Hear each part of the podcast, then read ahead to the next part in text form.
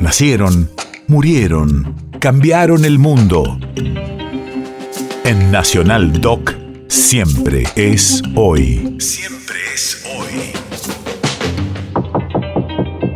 30 de marzo, 1793. Hace 229 años nacía en Buenos Aires Juan Manuel de Rosas. Radio de la memoria. Defendió la soberanía nacional contra las presiones del extranjero durante los bloqueos de Francia e Inglaterra. En 1851, el general Justo José de Urquiza, hasta entonces su fiel aliado, se levantó contra él y lo venció en la batalla de Caseros el 3 de febrero de 1852, protagonista de la cruenta guerra civil entre unitarios y federales. Se plamaron las mejores posibilidades de la raza, pero también los mayores defectos de los argentinos